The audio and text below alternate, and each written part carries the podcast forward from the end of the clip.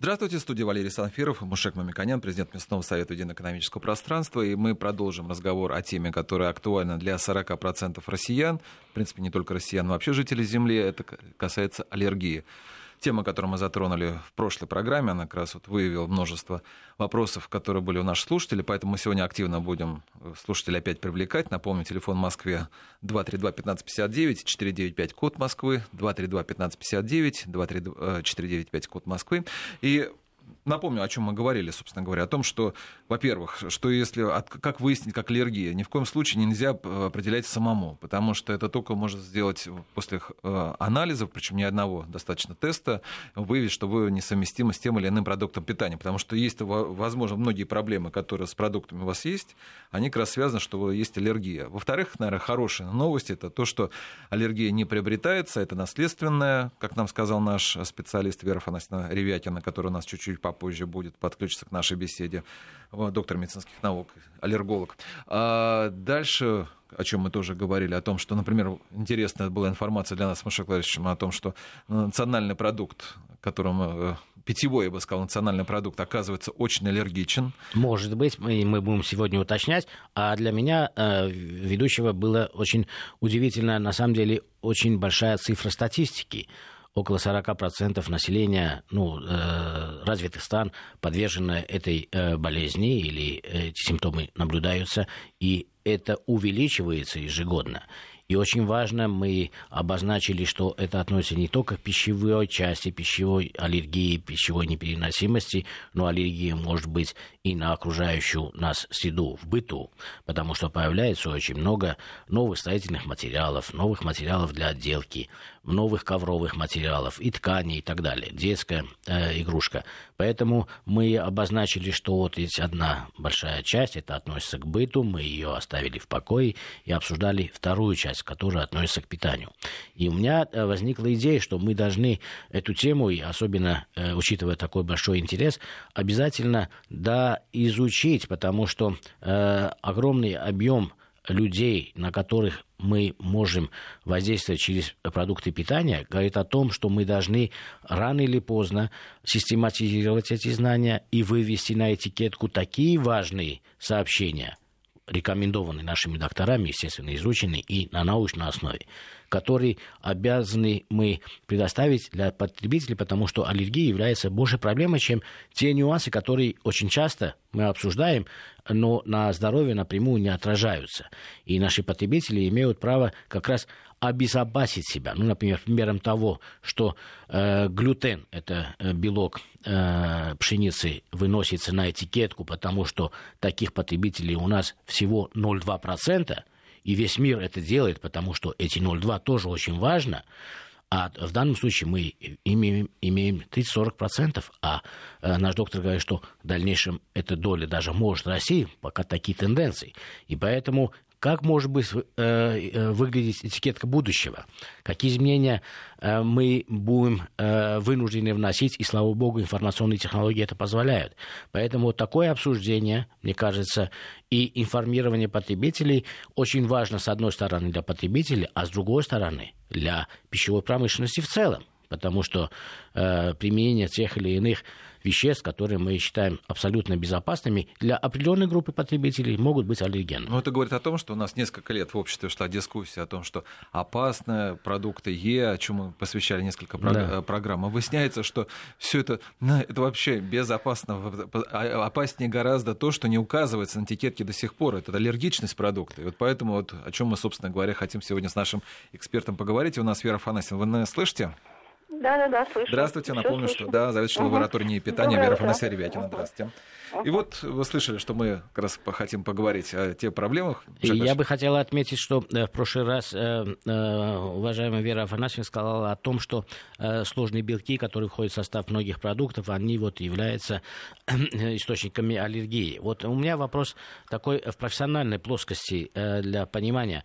Мы имеем ряд продуктов, которые не содержат белков. То есть переработка, например, пшеницы в ту же водку или винограда в вино исключает попадание, например, белка в э, водку, например, да, или там, когда мы говорили э, в предыдущих передачах относительно масла, оно может содержать э, гены э, зерна, которое, из которого оно делается, из лаков, которого оно делается, мы говорим, что нет, там не, не попадает белка. Вот в данном случае э, если мы говорим об аллерго, э, аллергических э, реакциях, если прямая связь или это не э, связано с попаданием белка, из которого делается в данном случае э, спиртные напитки э, в конечный продукт. В данном случае мы говорим о водке. Мы сейчас о водке говорим или вообще ну, о В данном случае я хочу сначала о водке сказать. Вот, например, мы сказали, uh-huh. что э, пшеница, из которой делают, может быть аллерген uh-huh. для некоторых людей.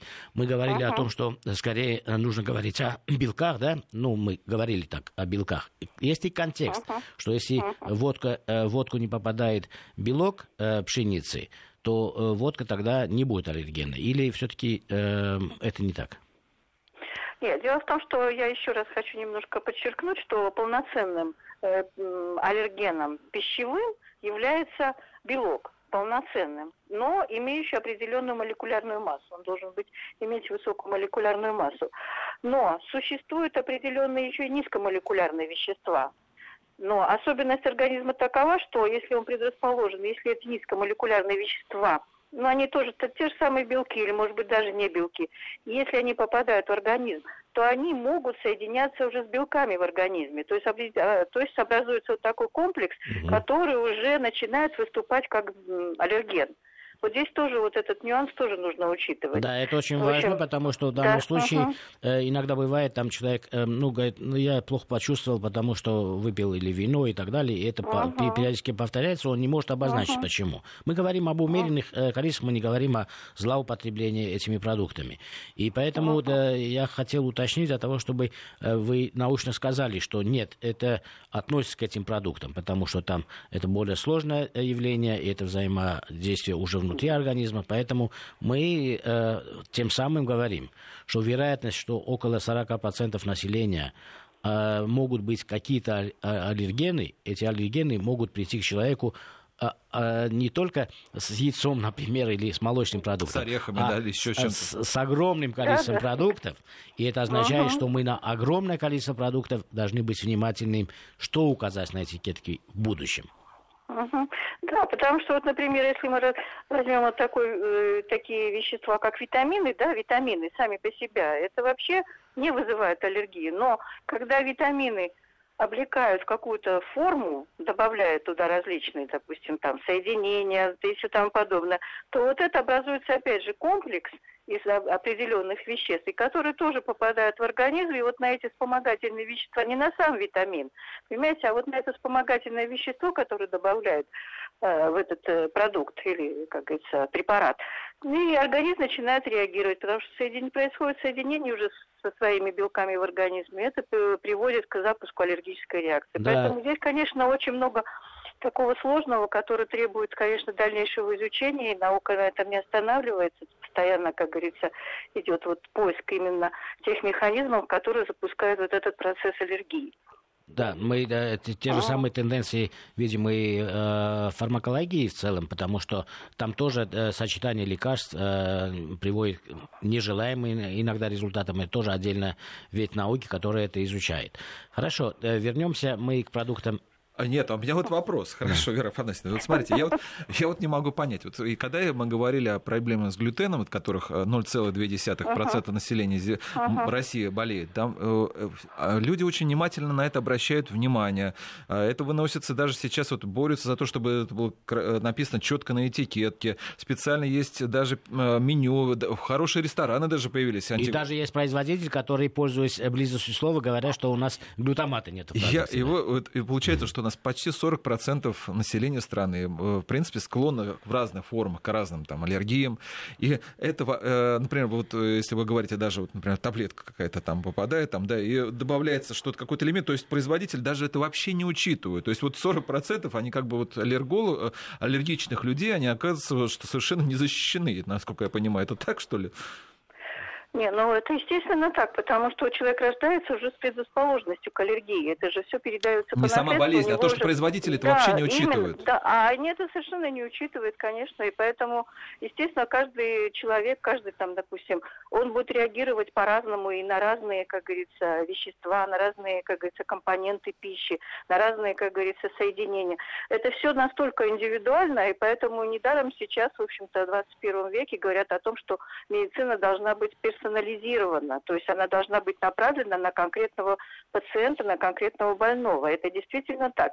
Но я говорю, что у нас в российской, как говорится, медицине об этом говорили уже давно, индивидуальный подход. Мы лечим, как говорится, не болезнь, а больного. Мы должны найти его вот его, его причину должны найти. И как эта причина у него это развивается. В этом вот заключается вся, как говорится, ну, я, можно сказать, искусство врачевания. А, Вера Афанасьевна, я ну. нашел как раз фундамент того, что я говорил, и мне многие uh-huh. мои коллеги не верили, что не только медицина, но и э, пищевая промышленность должна быть индивидуализирована. В будущем, в виртуальном ли это магазине, э, напрямую в рознице или э, заказ через интернет, э, человек должен иметь, видимо, свою карту, которая связана с своей медицинской картой, и ему будут рекомендованы те или иные продукты, или будут обозначены те или иные продукты, которые ему не рекомендованы. Мне кажется, вот это э, э, немножко отдаленное будущее. А вот э, как мы поступим э, в ближайшие годы? Ну, например, э, вот э, пищевая промышленность, она работает, эти продукты безопасны, мы имеем все заключения, да, огромное количество. И кроме того, как может быть э, не использован, например, в производстве какой-то тип мяса или какой-то тип муки, когда это совершенно, ну, условно скажем, натуральный, я слово это не люблю, натуральный природный продукт, и он является аллергеном.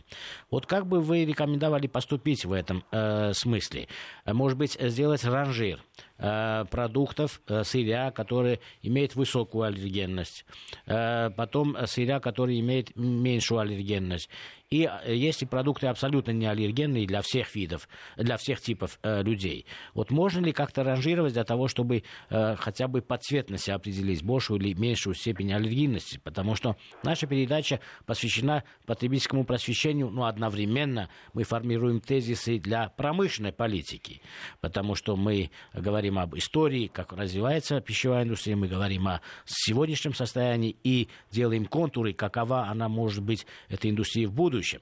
Вот как бы вы э, могли бы с точки зрения науки э, сказать, да, мы можем четко сказать, какие-то продукты в большинстве случаев они аллергены, по крайней мере, для 30-40%. Ну, что, соки, например, да, да, да. Ну, например, там, или вы сказали о лимонной кислоте, которая в огромных количествах соках да, используется. Или же, может быть, мы будем ранжировать по категориям продуктов, да, например, молочные продукты, или соки, или хлеб, или мясо и так далее. Но вот как вы считаете, в каком направлении нам лучше думать производителям и э, как э, наука считает, можно ли это сделать или все-таки мы должны дождаться индивидуализации э, в медицинском смысле и в смысле потребления продуктов? Но в идеале, конечно, каждый человек должен знать, какой продукт он не переносит. Если он не переносит продукты, мы останавливаемся, конечно, на той категории населения, которая э, отвечает э, определенными заболеваниями на непереносимость определенных пищевых продуктов. То, что касается пищевой аллергии, у нас раньше была такая классификация. Например, это классическая классификация была. Мы делали такие три столбца. Первый столбец – это продукты с высокой аллергизирующей способностью, то есть те продукты, которые практически у всех, ну, я имею в виду, опять же, я хочу подчеркнуть, предрасположенные к аллергии людям вызывает. Второй столбец у нас были продукты со средней, как говорится, степенью аллергиза, ну, аллергизирующей способностью. И третья группа продуктов, мы ее так классифицировали, как продукты, которые в меньшей степени вызывают аллергию у предрасположенных людей. Вот, это, как говорится, вот такая классификация, она до определенного момента, как говорится, работала. Кроме того, вот в классических раньше монографиях писали о том, что, допустим, овощи допустим, зеленые окраски меньше всего вызывают аллергические реакции. А, допустим, яблоки красные, они вызывают аллергическую реакцию. Что мы видим сейчас? Что те же самые зеленые яблоки, которые раньше не вызывали аллергические реакции, они могут вызывать сейчас аллергические реакции, потому что яблоки, которые мы получаем сейчас, да, они происходят определенную обработку для того, чтобы цвет сохранить, для того, чтобы, как говорится, их долго хранили, чтобы они не портились при транспортировке. И оказалось, что, в общем-то, на цвет уже мы не можем ориентироваться совершенно. Если это не Второй... местный Э, это тоже да, очень да, важно. Если это, да. Да. да, да, да. Вот если это не местный, мы всегда говорим, покупайте наши отечественные там яблоки зеленые, но чтобы даже можно там, значит, с этими с червячками, они говорят о том, что это ну, сейчас не натуральный продукт, говорят, сейчас говорят органический продукт, понимаете? Вот, поэтому, конечно, сейчас многое помешано, ну, как бы, изменилось в наших представлениях тоже. Или, например, раньше тоже вот говорили, зеленые продукты и зеленые овощи не вызывают, да, вот я уже говорила. А вот киви, да, продукт, который раньше, в общем-то, ну, в России его было очень мало, и мало кто знал об этом э, о, это, фрукте. И очень многие наши пациенты, когда приходили, мы у них спрашивали, на что же у вас возникает, например, аллергическая реакция, они говорят, вот мы ребенку дали киви, но киви же, говорит, зеленого цвета, он же не должен вызывать аллергические реакции. А на самом деле, в общем-то, киви является достаточно высокоаллергенным, в общем-то, фруктом. Да. И, вот, угу. да, и может вызывать, поэтому сейчас многие представления, которые были раньше, они изменились. В связи с тем, что, еще раз хочу подчеркнуть, что изменились э, эти Технологии сроки хранения, технол... да, да, да. Вот именно изменилась технология производства, изменилась обработка пищевых продуктов. И, конечно, это тоже влияет на то, что, в общем-то, вот так вот э, увеличивается число аллергических реакций. Вера Люди должны об этом да. знать. Мы открыли э, с вами даже, э, я не ожидал, ящик Пандоры. На самом деле очень много задач. Э, сразу э, умозрительно я вижу перед производителями. Я думаю, что нужно и классифицировать технологии современные с точки зрения влияния на аллергенность продукта. Потому что 40% процентов населения это, э, ну, приблизительно каждый второй, ну, каждый третий даже, скажем. Это огромная, uh-huh. Э, огромный вызов э, перед э, пищевой промышленностью. Если можно, мы иногда говорим о промежуточных итогах. Хотя бы, вот это хорошо, что вот эти таблицы у нас есть, эти три классификатора у нас есть. Мы могли бы, наверное, попросить, чтобы они были опубликованы на нашем сайте, для того, чтобы люди могли к этому вернуться, потому что об этом меньше говорят, что очень нужно, а больше говорят о каком-то Е-номере, который никто не знает, почему он должен быть плох. Это борьба маркетологов uh-huh. между собой. Поэтому uh-huh. не могли бы вы назвать несколько продуктов из группы высокоаллергенных и несколько продуктов из группы низкоаллергенных? Ну, с третьей группы, что вы сказали. Да, с третьей группы, для того, чтобы мы ориентиры дали. Ну, я могу сейчас сказать, но могу и вам прислать и вот так, и так классификацию более, да, да, да. более подробно. Ну, значит, самыми аллергенными продуктами питания это считается 8 пищевых продуктов, самыми и распространенными, и самыми аллергенными. Ну, туда относится коровье молоко, оно стоит на первом месте. Потом туда относятся орехи, вот, относится арахис, он земляной орех считается. Затем относится рыба, пшеница, относится туда э, морепродукты. И морепродукты вызывают очень серьезные аллергические реакции. И соя. Вот это 8 продуктов, я не знаю, правильно посчитал? Да. 8 продуктов, которые являются самыми распространенными и самыми высокоаллергенными Пока 7 продуктов, но это не важно. Мы вывесим на э, потом вашу таблицу, которую вы дадите. Да, э, да, да. Ну и здесь, кстати, uh кстати, можно сразу э, сделать определенный комментарий. Э, например, рыба и морская, и э, аквакультура, вы имеете в виду, это в целом от белка рыбы зависит или от способа выращивания? Там специально есть белок, конечно, тоже обладающий аллергенными свойствами. Есть морская рыба, есть речная рыба, есть морепродукты. Это такие, как, например, креветки, крабы, рабы, лангусты. Это отдельная группа. Это тоже, в общем-то, высокоаллергенные продукты. Вот. То, что касается вот на аллергию на рыбу, это тоже очень интересный феномен, потому что, например, есть категория людей, которые реагируют только на морскую рыбу. А есть, например, категория людей, которые реагируют только на речную рыбу. Угу. А есть, которые и туда, и туда. Те, и те, и морскую рыбу она не переносит, например, и не переносит речную. Но морепродукты, как правило, они являются более сильными аллергенами. И вот здесь вот еще особенность э, рыбы заключается в том, что, вот, например, молоко, если мы подвергаем термической обработке, то аллергенность снижается. Угу. Вот. А рыбу, сколько бы мы ее там ни жарили, ни парили, аллергенность ее остается на высоком уровне. И кроме того, когда вы, например, варите рыбу или жарите, то образуются в этом воздухе образуются такие субстанции, которые могут тоже усиливать аллергические реакции. Вот есть, например, вы, наверное, слышали такие случаи, когда э, ребенок, например, или там пациент э, рядом находится, когда жарили рыбу, и у него возникает приступ затрудненного дыхания. Да, приступ да, астмы. да, вот. да. Или у него возникает, например, отек тоже очень страшное такое серьезное, как говорится, проявление.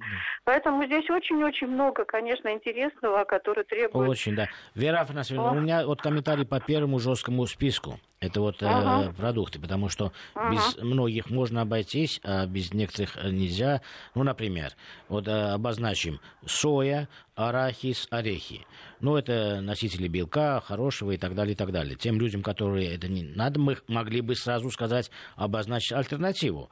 Э, это мясо. И я могу сказать, что единица белка мяса, которая сегодня есть э, в в России и производится э, российскими предприятиями, оно по цене, ну, я даже сравню, э, соей, она практически равна по цене. И Зачем есть сою, когда есть э, мясо?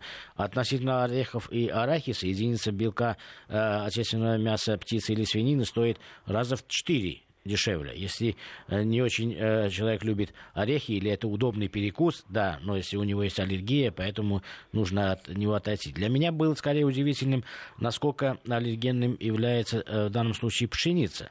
Мы говорим об аллергенности или все-таки о непереносимости вот здесь по пшенице, потому что это продукт, из которого выросло современное человечество. Так, если мы сейчас, вот я очень коротко скажу про сою. Соя, почему я ее указала, потому что является высоким аллергеном, потому что а, она очень ценный белок, конечно, содержит. Но соя добавляется в очень многие кондитерские изделия, колбасные изделия, во многие изделия.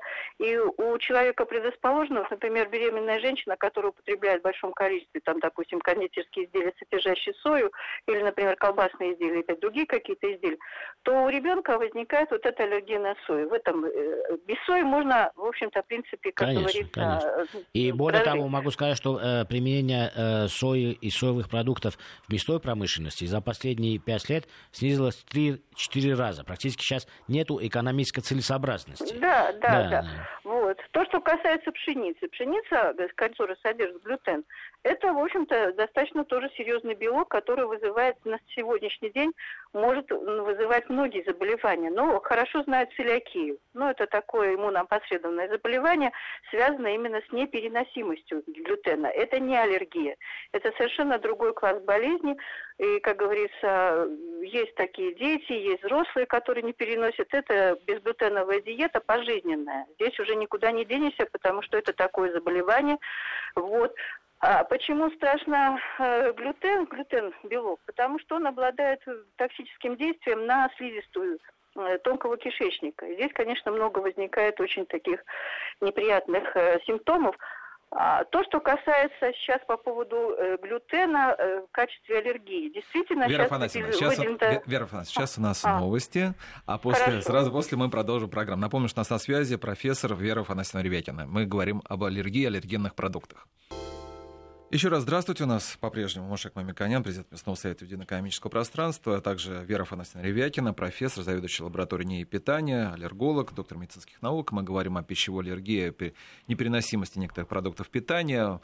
Надо сказать, что телефон объявить в студии 232-1559, 495 код Москвы, 232-1559, 495 код Москвы, который вы, уважаемые радиослушатели, можете звонить. Если у вас есть э, вопросы по теме пищевой несовместимости, пожалуйста, задавайте. Вот я, Вера Афанасьевна, я вас немного прервал, потому что на- э, у нас были новости, вы говорили о- как раз о, о сое, если не ошибаюсь. Я э, хочу немножко уточнить, что я заведующая не лабораторией, а заведующая отделением аллергологии. Занимаюсь больными детьми и больными пациентами. Это такая небольшая, как говорится, небольшое уточнение.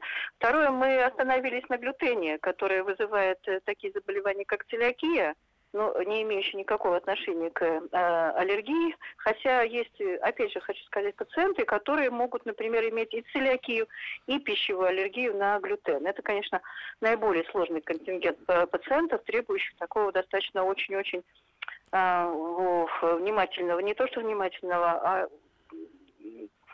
тяжелые пациенты. Тщательно, вот. да. Э, Вера да, ну, а может мы скажем вот. и о, о последней таблице, которые относятся к неаллергенным товарам, потому что мы сказали, что вот продукты, которые вы обозначили, молоко, орехи, рыба, пшеница, морепродукты, соя, они высокоаллергенные. И мы э, понимаем, э, что с ними нужно быть более осторожным. Вот, а самые неаллергенные продукты, вот это третий список, какие? Что вы ну, обозначили? Сам Здесь в основном, конечно, обозначены э, э, продукты растительного происхождения. Здесь мы вот в, эту, в этот столбец вносим такие продукты и овощи, которые, овощи и фрукты, которые, ну, они могут вызывать у аллергии у людей, но самый низкий процент. Ну, вот мы, мы обычно туда относим такие овощи, как кабачки, например, там патиссоны, цветную капусту, брокколи. Ну, есть вот такой, такой, как говорится, в основном это, в общем-то, а, продукты растительного Картошка куда относится, которую мы очень много едим? Картофель, вот вы знаете, картофель э, сам по себе, в общем-то, он э, ну, много там крахмала, он может вызывать аллергические реакции, но он находится в таком промежуточном состоянии, средней таблицы. Морковь. Да, морковь сильный аллерген. Лук. Но не сильный, а лук, если вы его подвергаете термической обработке, он снижает свою аллергическую аллергенную способность.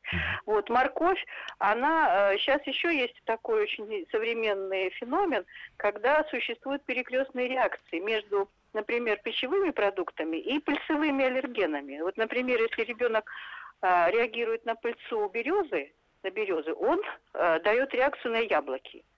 И вот то же самое, например, э, если он, например, реагирует, опять же, на аллергию березы, то он может не переносить морковь. Вот эти тоже существуют определенные, как говорится, вот такие перекрестные реакции, но это совершенно другая тема. На ней можно потом уже, может быть, попозже остановиться. Да, это важно. Э, Вера, а да. вот из среднего списка давайте несколько продуктов обозначим, и э, потому что э, достаточно э, страшно и налево уходить, uh-huh. и направо уходить, да, и перекрестно. Да, да, Наука, да. конечно, не бывает упрощенной, но мы какие-то практически выводы должны все-таки обозначить. Вот средняя, да, ну, средняя э, таблица, где... Сейчас я вам скажу, да. Вот единственное, что я хочу сказать, что, конечно, деление это условное. Но вот эта первая группа, о которой я уже говорила, это самый сильный аллерген, это признано везде, и об этом везде все говорят.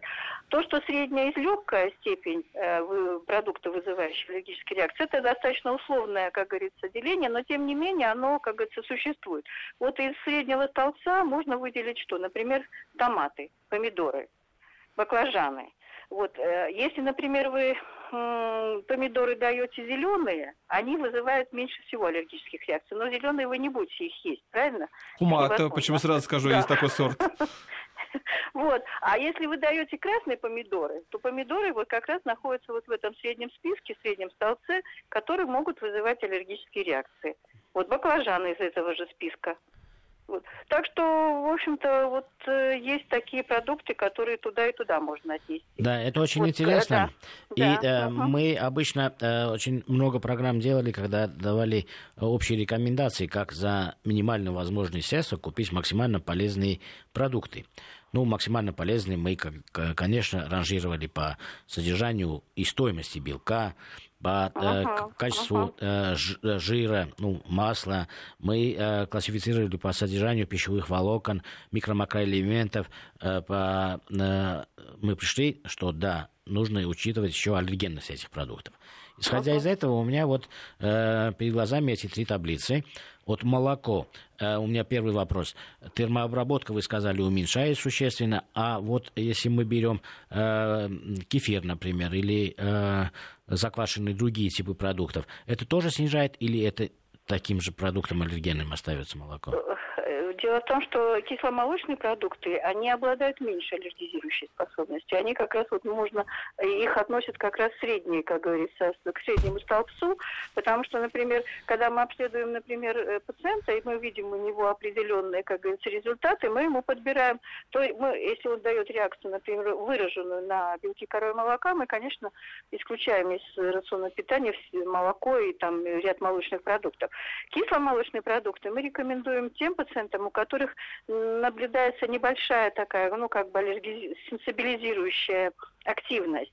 Э, потому что, когда вы сквашиваете молоко определенными штаммами э, микроорганизмов, то аллергенность этого продукта тоже уменьшается. Очень хорошо. А вот, как к яйцу да. относиться? Как к яйцу относиться? Сейчас вот подождите, я про кефир скажу. Но единственное, значит, кефир, в кефире э, присутствуют дрожжевые, как говорится, грибки, и у некоторых лиц которые имеют еще, ну вот видите, насколько это сложная проблема. У лиц, которые имеют еще перекрестную реакцию на грибковые аллергены, кефир может вызывать тоже mm-hmm. пищевую аллергию. А другие, например, штаммы, например, та же самая, вот есть очень хороший напиток, ну, мацони, например, там, лечниковская, там другие микроорганизмы участвуют в сквашивании этого продукта. Они вот как раз обладают меньшими ну, это очень, очень хорошо и правильно. Да, У нас да, же есть да, да, выбора. Да. Наша да. задача информировать, есть возможность выбора. У кого нету аллергии, кто любит кефир, пожалуйста. Но есть да, да, э, да, менее ага. аллергенные продукты. И э, последний короткий вопрос, потому что меня Валерий торопит, по яйцу. Вот э, а, яйцо да, куда яйцо, относится? Потому что мы говорим о белковых продуктах. В основном мы хотели эту пирамиду начать с базовых вещей, да, вот молоко, uh-huh. мясо и так далее. А вот яйцо, которое любят и потребление яйца у нас очень высокое и правильное, хорошее, как был вперед э, э, Советского Союза. Вот яйцо uh-huh. как относится, к какой группе мы можем отнести? вы хорошо, что вы вспомнили про яйцо. Я когда считала продукты, помните, я говорила восьмерка. Да, вот восьмой не хватало яйцо. Вот не хватало, не хватало как раз яйца. Вот аллергичный яйцо как раз находится, да, очень аллергичный продукт, но там тоже находится, там в состав яйца тоже входит очень много белков, они разные, которые обладают аллергенными свойствами. Но хочу сказать, что, конечно, а, вот э, мы сейчас смотрели, например, вот есть перепелиные яйца, они меньшем проценте вызывают аллергические реакции. Это не значит, что они тоже не могут вызывать да. реакцию, но они ну, меньше. И вот недавно мы смотрели, например, яйцо цесарки тоже в меньшем проценте вызывают аллергические реакции. Но это, опять же, нужно смотреть, и у каждого Э, человека, как он реагирует на тот или иной пищевой продукт. Да, поэтому, Вера Афанасьевна, вот, это угу. очень э, важно, и поэтому я бы хотел извиниться перед э, радиослушателями, которые хотят во много вопрос задать, но я хочу для промежуточного э, вывода задать очень важный вопрос. Вот мы говорим о том, что молоко, молочные продукты, да, переработка, это уменьшает аллергенность. Но это очень индивидуально, и врач предупреждает, что это не означает, что а, э, переработанное молоко не будет а, аллергичным. Да. Э, другой очень дешевый с точки зрения и очень полезный э, тип продукта это яйцо. И получается, что яйцо не все могут э, есть в достаточном количестве по той же причине, которую мы обозначаем. Теперь из белковых носителей мы исключили орехи, арахи, сою, ну и, слава богу, они дорогие и нам не нужны. А на месте мы можем произвести белки какие? Из животной группы, значит, э, рыбные мы тоже исключаем, получается мясо. Вот структура э, мяса. Есть э, свинина, есть говядина, ну, красное мясо, есть баранина, есть э, э мясо индейки, которое вы обозначили как особо э, низкоаллергенный. Цесарка еще. Э, цесарка, цесарка. да, э, кролик. Ага. Ага. Э, э, это тоже достаточно э, популярно сейчас становится кроликом. Давайте вот здесь ранжир, потому что очень важно нашим э, слушателям дать э, представление о том, что же все-таки есть, потому что и это нельзя, и это нельзя, а это совмещается с этим еще э, не, не изучено, а если вы лекарство пьете какое-то, а вдруг сидите яйцо, это тоже э, недостаточно глубоко мы знаем. Поэтому э, хотя бы от обратного. А что-то может человек есть. И в первую очередь назовите белковые продукты а потом да, мы да, к ним да, да, выберем да. овощи и фрукты, которые угу, мы считаем угу. менее аллергенными. Но я хочу сказать, да. что нет, я хочу сказать, что у нас сейчас тоже аллергический будет э, опять прогноз погоды, потому что для многих аллергии это вызывает химпрепараты, которыми обрабатывают улицы зимой. Ну, поэтому у нас сейчас наверное, не будет полноценно, Вера Афанасьевна, ответить, чтобы вы ответили на этот вопрос. Давайте сейчас мы послушаем прогноз угу, погоды, хорошо. а после этого продолжим. У нас по-прежнему на связи доктор медицинских наук, аллерголог Вера Афанасьевна Ревякин. Вера Афанасьевна, пожалуйста, отвечайте. Да, мы, по-моему, говорили о мясе, да? Да, да. А, вот, как о продукте, содержащем белок, и это необходимо для организма, особенно для растущего. Значит, что касается мяса, значит, ну, э, до недавнего времени считалось, конечно, самым низкоаллергенным э, мясом являлась конина. И действительно, у канина вызывает меньше всего аллергических реакций, поэтому мы широко его, ее используем в э, таком диетическом питании. Вот. Но есть, контингент, есть несколько, ну, некоторое количество детей, например, там, пациентов, которые тоже могут отреагировать на канину, но это уже, я не могу сейчас объяснить, с чем это связано. Вот. Но, значит, из э, диетических сортов э, мяса, которые мы рекомендуем нашим пациентам, это чаще всего вот индейка, это кролик, это постная свинина, э, это, конечно, и некоторые пациенты переносят и баранину тоже, но она должна быть не жирная. В основном, чтобы жира было очень мало. Ну и говядина. Говядина тоже не является аллергеном для большого контингента наших пациентов, потому что единственное, э, мы вот что видим в практике, когда у ребенка, например, выявляют аллергию на белок коровьего молока, то из питания исключают говядину. Это не всегда правильно, потому что существуют вот те перекресты, о которых я уже говорила, вот есть э, в мясе говядины есть такой специальный белок, он называется обычный сывороточный э, альбумин, э, глобулин. А, и если ребенок реагирует именно на эту фракцию белка, молока, то он дает перекрестную реакцию на говядину. Но это, как правило, выявляется либо при обследовании, либо уже вот, ну, как бы опытным путем ты понимаешь, что этот ребенок может дать на говядину. Но это не значит, что говядину нужно сразу исключать из рациона питания. Да, ну мы э, должны все-таки э, ранжировать. И э, у меня вопрос такой, вы сказали о низкожирной, мы очень часто говорим об этом. И uh-huh. э, э, в данном случае э, низкая жирность тоже отражается на аллергенность продукта? Или мы просто из диетических соображений говорим о низкой э, калорийности? Ну, иногда вот когда высокий, э, если продукт, э, если мясо очень жирное, то это уже, как говорится, влияет и на функцию, как говорится, желудочно-кишечного тракта, и недостаточно ферментов, которые участвуют в переработке все-таки этого, э, как говорится, вещества.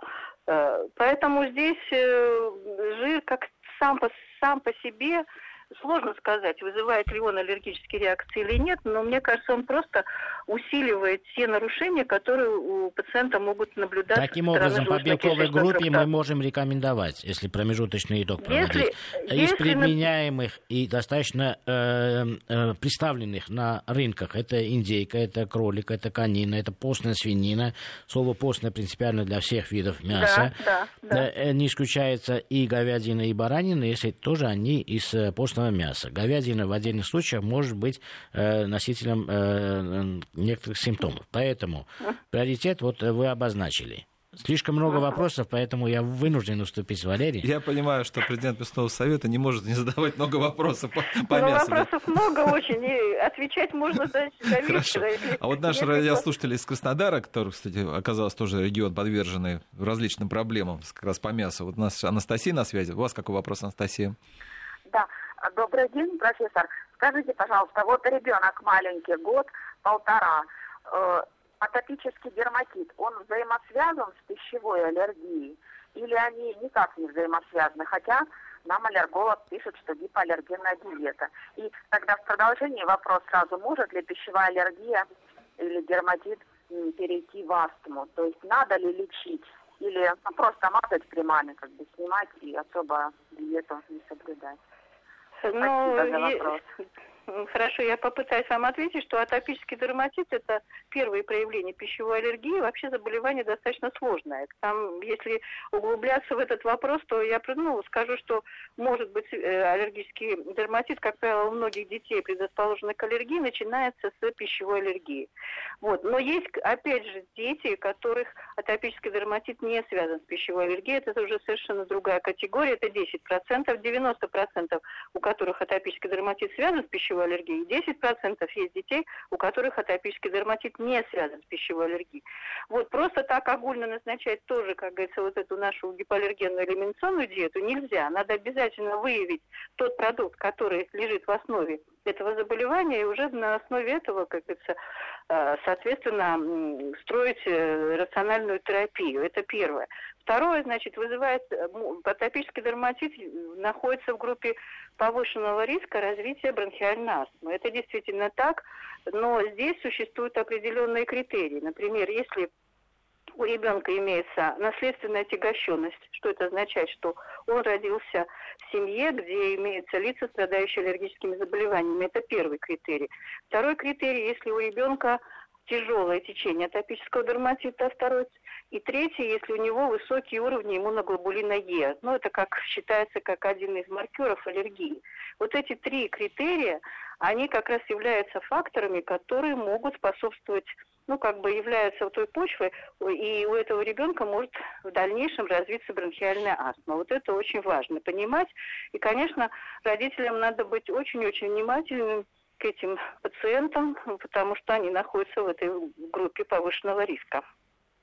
Ну что ж, Маша Клавич, я продолжу. У вас да, по-прежнему, наверное, много, много вопросов. Да, у меня да, как раз, я думаю, какие прямые рекомендации нужно э, давать по группе белковых продуктов. Потому что, на самом деле, у нас обозначены практически все источники мяса ну, не обозначено мясо птицы, которое достаточно часто э, встречается и в магазине, и доступна ее цена, и в многих продуктах. И если мы говорим о том, что мы должны избегать жирности мяса, это полностью соответствует тем, что мы всегда говорили и просили производителей, и напоминали потребителям о том, что смотрите на калорийность продуктов. Э, избыточное содержание животных жиров – это не только э, проблема для тех обозначенных э, препятствий для лучшего качества жизни, которые мы ранее обсуждали. Но одновременно мы здесь видим корреляцию с аллергенностью продукта. И поэтому я бы хотел Веру Афанасьевну сказать о мясе птицы в целом. Вот мы сказали индейку, утка, э, как относится к этому, и мясо бройлера, если мы говорим о постном мясе бройлера, вот потому что оно достаточно сегодня популярно. Знаете что, ну вообще курица, куриное мясо является сильным аллергеном, так же как яйцо. Угу. Это, это вот самое да, главное, группа, что да. вы могли. Угу. Да. Второе, значит, утка гусь тоже вызывает э, серьезные аллергические реакции. Тоже мы их не рекомендуем в питании угу. э, детей, страдающих аллергическими заболеваниями. То, что касается Например, вот некоторые родители, имея возможность там охотиться, они приводят для своих таких детей, ну, всякую дичь. Да. Не, не помогает не всегда это, как говорится, выход из положения, потому что тоже вызывает аллергические реакции. Некоторые наши родители, например, пробуют медвежатину, нутрию для таких детей не всегда помогает. Не, я не говорю, И более того, на другие да. риски можно вот. нарваться, да, конечно. Да, да, можно нарваться на другие риски. Полностью с вами согласна. Вот, э, вот поэтому, я все время да. думаю о э, симптомах. Вот э, многие говорят, вот немножко э, э, сыпь какая-то есть или чешется. А вот как э, врач, скажите, а какие-то внутренние органические существенные изменения происходят, или это только связано с внешними проявлениями? Это э, э, самый важный вопрос, который, наверное, сегодня я бы задал. Э, потому что, ну, почесалось, вы в прошлый раз там посмеялись, сказали, uh-huh, ну, и uh-huh, не чешите, uh-huh. и все пройдет. Вот как на самом деле к этому относиться, как э, проблеме, которая нужно прекратить, потребляя те или иные лечиться, или же просто, ну, внешние проявления, если я очень люблю, например, там, жирную баранину, ну, и почесался, и пошел дальше. Вот как органически это влияет на организм, вот э, частое проявление аллергии? Ну, еще раз хочу сказать, еще раз напомнить, может быть, и слушателями, э, то, что аллергия – это системное заболевание. То есть это заболевание не одного органа, это заболевание всего, всего организма, и аллергическая реакция развивается в любой системе и в любом органе. Ну, единственное, конечно, если, например, шоковым органом, там, где, например, э, развивается аллергическое воспаление, может развиться такие заболевания, уже говорили, допустим, атопический дерматит, крапивница, там, отеки, различные, различные виды сыпи. Это видно. Но если аллергическая реакция развивается, например, на э, уровне слизистой оболочки желудочно-кишечного тракта, это уже другая симптоматика. Кстати, пищевая продукция, пищевые продукты могут вызывать изменения со стороны нервной системы. Это тоже есть, например, такое заболевание, как мигрень, да? да. Вот такие головные боли. Э, после употребления определенных, например, продуктов возникают вот эти головные боли. Часто, часто такие пациенты лечатся у кого? Лечатся у нейропатологов. А причина-то заключается в том, что человек выпил кофе, у него возникла, например, головная боль, или он, например, на прием шоколада у него возникла. Вера вот Афанасьевна, такая... вы открываете еще новую э, коробку Пандоры, потому что мы вынуждены Я об этом... вам говорить да, много. Потому что э, мигрень это достаточно распространенно, и на самом деле люди идут именно к тем врачам, которые вы обозначили. На самом деле это очень важно знать, э, может быть, мы вывесим на э, сайте тоже те продукты, которые Конечно. могут влиять на это. Э, и э, в конце, так как у нас мало времени, я попытаюсь несколько идеализированных, ну да, даже можно так сказать, придуманных э, продуктов сказать, которые люди бы, э, которые опасаются э, аллергии, могли бы, например, произвести дома и съесть. Это продукт, чтобы белок был из постного типа мяса, например, из индейки или постной свинины, ну как распространенный, да, конечно, кролик, ну конина это менее распространенное. Э, и, конечно же, овощи, которые произведены э, и привезены не издалека. В первую очередь это лук, иногда картошку, то есть то, что мы любим. Например, поджаренную э, картошку или э, лук с э, постной свининой было бы великолепно, или с индейкой. Ну что же, из рассказа Веры Афанасьевны Ревякиной я понял, что первая группа — это те продукты, которые высоко аллергичны. Это идет с истории человечества, поэтому у нас программа еще лабиринты, вернее, горизонты очень большие. Мы, наверное, их продолжим обсуждать. Я благодарю Веру Афанасьевну Ревякину, доктора медицинских наук, аллерголога, Мушек Мамиканян, президент местного совета единоэкономического пространства. Программу провел Валерий Санфиров. Ну, наверное, всего вам доброго, не аллергии.